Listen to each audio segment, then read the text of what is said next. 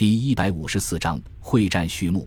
日军在徐州的报复作战，非但没有达到预期的目的，反而损兵折将，使天皇和陆军部感到更加恼怒。随即命令华北、华中的部队，在追击突围的中国军队的过程中展开武汉会战。华中方面军以一个军的兵力沿长江由东向西仰攻武汉，其余部队全力沿淮河由东向西推进。华北方面军则以沿陇海路西进，攻占郑州之后再挥师南下，与华中方面军会师于武汉城下。旷日持久的武汉大会战从此拉开了序幕。一九三八年五月底，日军第十一师团从山东菏泽地区南下。与第十四师团回合后，一举突破兰丰地区中国军队的防线，向开封逼近。与此同时，日军华北方面军主力第二军也突破了国军第八军的归德防线，分两路从陇海路南侧向西推进。作为武汉北方门户的郑州已经岌岌可危。第一战区的主力部队为了避免遭到日军围歼。只好从郑州地区撤退到京汉铁路以西布防。郑州失守之后，武汉以北是千里大平原，无险可守，正好适合日军发挥其机械化部队的优势，只要十几天就可以进抵武汉。此时，摆在国民政府大本营面前的是一个巨大的难题：计划中用于武汉会战的主力部队，就是刚刚参加了徐州会战的那五十个师。这些部队经过几个月的拼搏消耗，已经十分疲惫。部队减员后还没有得到补充和休整，甚至还有相当多的部队还没有摆脱日军南路兵团的追击。由于日军的机械化程度高，部队行军以车辆为主，虽然长途奔袭，但是战斗却没有丝毫的减弱。而国军基本是依靠两条腿赶路，从千里之外的徐州走到武汉的时候，早已经疲惫不堪。很难立即投入战斗，即使被迫应战，也发挥不出多大的战斗力。大本营迫切需要两三个月的时间，让部队休整补充、恢复战斗力，同时调整部署、构筑阵地，以阻击日军。另外，武汉的人员、物资也需要时间向大后方转移。蒋介石为首的国民政府大本营正在一筹莫展的时候，陈果夫提出建议，掘开黄河大堤。用滔滔河水阻挡日军的进攻，蒋介石深知此事事关重大。虽然此举可以阻挡日军，但是必然会殃及无数民众，在历史留下千古骂名。前思后想之后，蒋介石认为除此之外别无他法，最后下定决心决堤放水。一九三八年六月九日，新编第八师动用了两个团的兵力。在郑州以东的花园口，把黄河大堤炸开一个五十米宽的口子，居高临下的黄河水犹如奔腾的巨龙，向着东南方向咆哮而去。在吞噬了无数的村庄和生命之后，注入淮河、豫东和皖北四十四个县市，五万四千平方公里的土地顿成泽国，数百万人无家可归。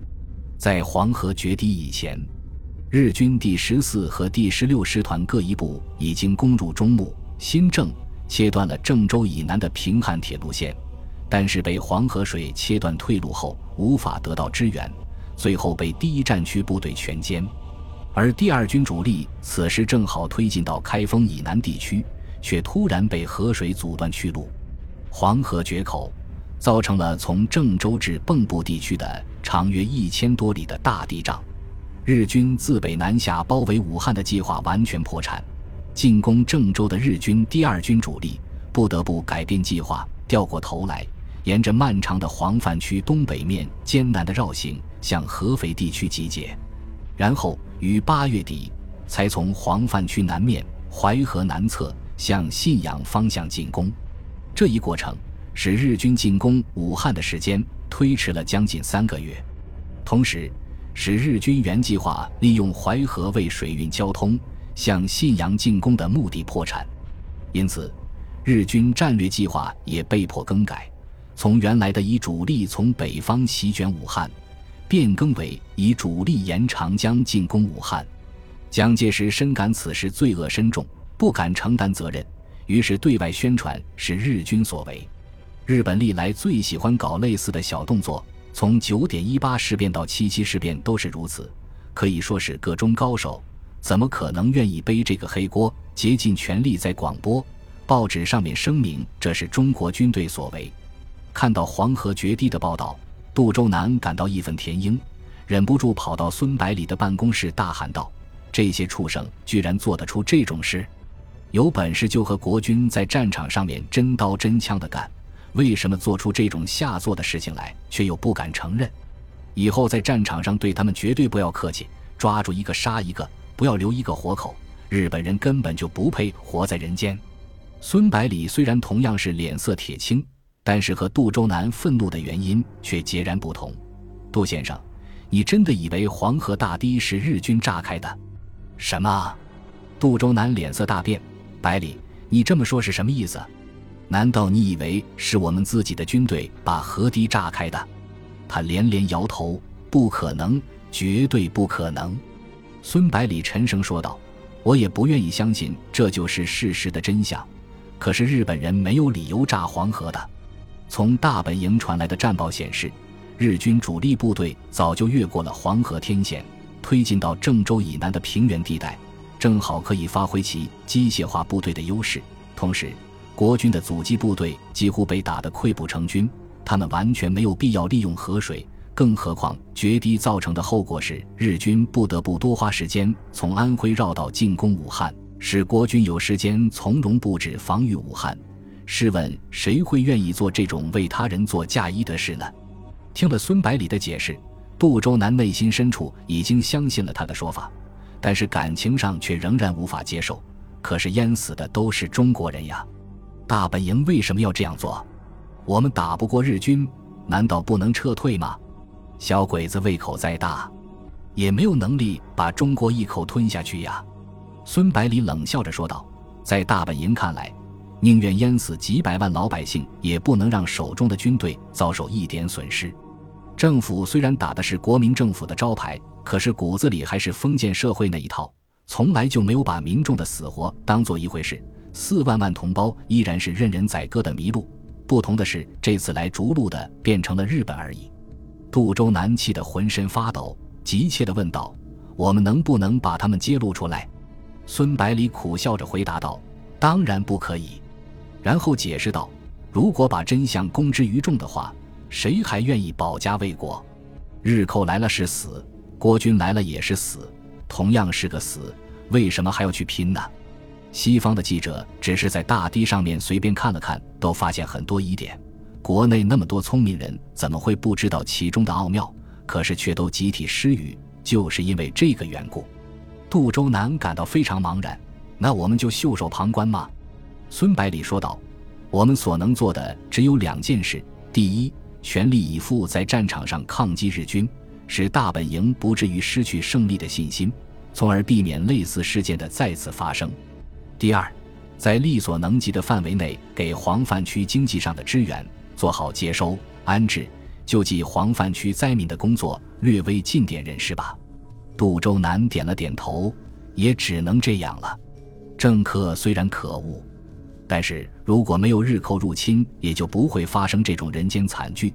归根结底，还是要怪到日本人头上，让他们来背这个黑锅最合适不过。然后他问道：“百里，你已经决定什么时候出发了吗？”孙百里回答道：“第六十师和第六十一师已经在闽赣边境待命，新二师也整编完毕，本来打算马上出发的。可是蔡思强却送了件防弹衣过来，我看了觉得不错。”就让兵工厂抓紧时间生产，争取装备上一个师再走。杜周南好奇地问道：“防弹衣是什么东西？食物在什么地方？我可以看看吗？”孙百里从自己的桌子下面提出一件沉甸甸的衣服，递给杜周南：“这就是防弹衣。”杜周南手往下一沉，差点把防弹衣掉在地上，急忙用来抓住，仔细打量起来。防弹衣其实就是用帆布做成的一个坎肩。只是在前胸和后背额外镶嵌上四块钢甲，把要害全部保护起来。杜周南用手指轻轻地在钢甲上面敲了敲，里面发出空洞的声音。孙百里解释道：“钢甲是两层的，中间是空的，这样可以降低重量。防弹衣在二十米以外可以挡得住三八式步枪发射的子弹，五十米以外能够承受轻机枪子弹的打击，而这层厚厚的帆布也能够大幅度降低弹片的杀伤力。防弹衣总的来说还是很不错的，唯一的缺点就是太重了，足有四点五公斤。杜周南问道：“如果把你的三个师全部装备上的话，要多长时间？”孙百里回答道：“可能要好几个月吧。兵工厂现在的压力很大，需要把产能集中在高射炮等急需的武器上面，所以防弹衣的产量上不去。”杜周南看了看防弹衣，说道。其实这个东西的工艺并不复杂，民用工厂都可以生产，只要兵工厂提供钢甲就可以了。我们可以用政府的名义给工厂直接下订单，这样产量就有保证了。其实很多军需品都可以这样来处理的。孙百里诧异地说道：“杜先生，这样做岂不是要多花很多钱？你怎么忽然大方起来了？”杜周南无奈地说道：“国军炸黄河大堤给我很大的刺激。”也使我明白了，单纯强调经济是不对的。只有强有力的军队，才能够保证经济发展和民众的生命安全。以后我会加大对军工企业的资金支持，早日生产出自己的飞机、坦克，让军队可以在战场上堂堂正正地击败日寇，让他们再也不敢觊觎中国的土地。孙百里激动地握住杜周南的双手：“太好了，有你这句话。”我就可以放心的率领部队参加武汉会战了。希望回到福建的时候，已经有自己的飞机和坦克了。本集播放完毕，感谢您的收听，喜欢请订阅加关注，主页有更多精彩内容。